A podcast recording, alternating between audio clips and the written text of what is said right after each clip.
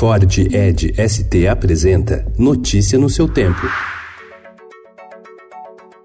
Olá, sejam todos muito bem-vindos. Hoje é sábado, dia 24 de agosto de 2019. Eu sou o Cadu Cortez e ao meu lado Adriana Simino. E estes são os principais destaques do jornal O Estado de São Paulo.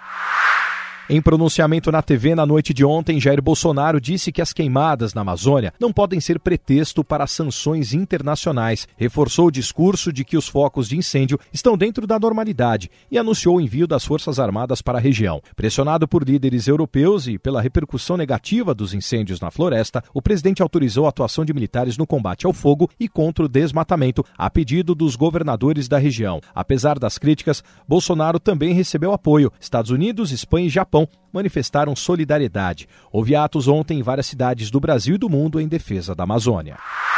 A equipe econômica estuda atrelar a rentabilidade da poupança ao IPCA, o índice oficial da inflação. A aplicação é hoje remunerada pela taxa referencial, que está zerada, mais 70% da taxa básica de juros, a Selic. Com os juros em 6%, a remuneração das cadernetas é atualmente de 4,20% ao ano. Se já existisse, a aplicação corrigida pelo IPCA seria pouco mais vantajosa. A meta de inflação do Banco Central para este ano é de 4,25%.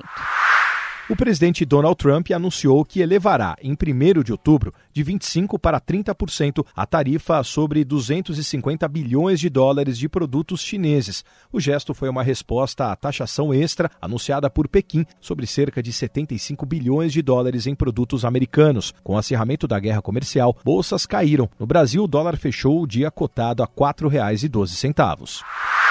A estratégia de João Dória de se afastar de Jair Bolsonaro é endossada pelo ex-presidente Fernando Henrique Cardoso. Se o governador quiser ser candidato, Bolsonaro não é aliado, disse. Para a FHC, eventual fusão PSDB-DEM não significa guinada tucana à direita. Ministro do Meio Ambiente Ricardo Salles diz que história de Amazônia ser considerada patrimônio da humanidade é bobagem. Graça Foster vira alvo da Lava Jato. STJD vai punir clubes por homofobia da torcida.